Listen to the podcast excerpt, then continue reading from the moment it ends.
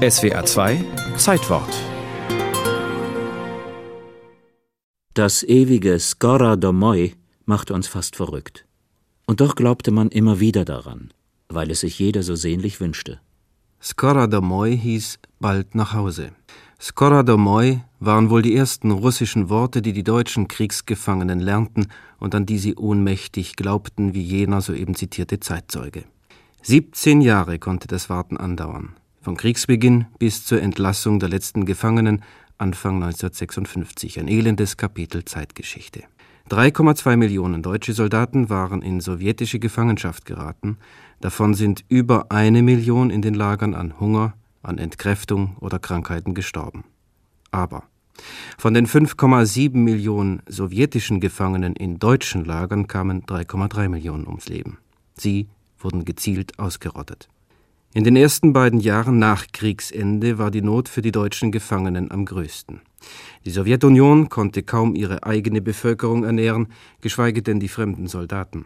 Allmählich aber besserten sich die Zustände und das zunächst ganz aussichtslose Warten in den Lagern erfüllte sich mit Hoffnung. Denn es gingen ja auch immer wieder Transporte ab in die Heimat. Zuletzt waren es noch etwa 10.000, denen die Wachtposten zuriefen Skora Domoy.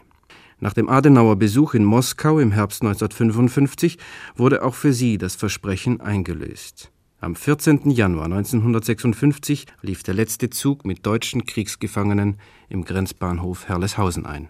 Es ist kalt an diesem Morgen. Vielleicht 50, 60 Vertreter der Presse haben sich hier eingefunden und stehen am Gitter, denn auf den Bahnsteig dürfen wir nicht. Das gestatten die sowjetischen Begleitkommandos nicht. Rotkreuzschwestern und einige Angehörige, darunter zwei Frauen. Wie Sie mir sagten, sind Sie schon vor vier, sechs, acht Wochen hier gewesen und haben Tage und Wochen hier im Dorfgasthof gewohnt und warteten auf Ihre Männer. Und da fährt die Lokomotive ein, die Kameras laufen Fotoreporter und die Heimkehrer winken. Sie kommen in Güterwagen, aus denen Ofen rauchen. Sie winken auf dem ersten Bahnhof in der Bundesrepublik, den sie erreichen. Es waren die letzten 450, die an diesem 14. Januar ankamen. Nach sowjetischen Angaben Schwerkriegsverbrecher, aber das hieß nicht viel. Deutsche Soldaten wurden selbst dann als Kriegsverbrecher abgeurteilt, wenn sie bloß ein Pferd in ein russisches Kornfeld getrieben hatten.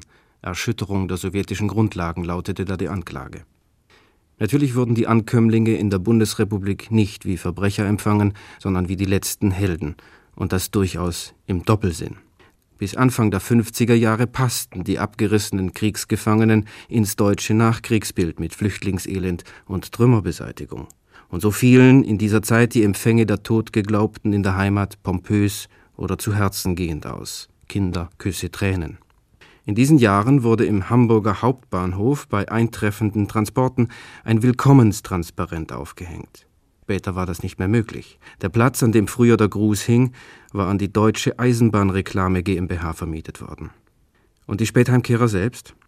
Nach dem ersten Essen am gedeckten Tisch im Lager Friedland nach dem Empfang der neuen zivilen Kleider, dem Entlassungsschein und einem Handgeld setzten sie sich in den Zug und fuhren nach Hause.